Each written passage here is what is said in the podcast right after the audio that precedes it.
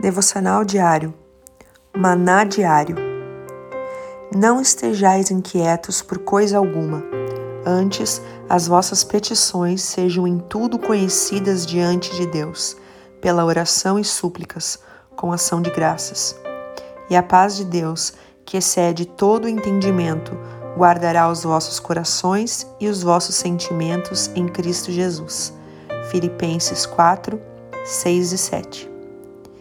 Todos os dias enfrentamos coisas boas e ruins, e ainda podemos enfrentar batalhas de uma guerra que ainda não chegou ao seu fim. Qual o meu conselho? Ao acordar, antes de qualquer coisa, colha e coma a porção do maná reservada para você naquele dia. O que é o maná diário?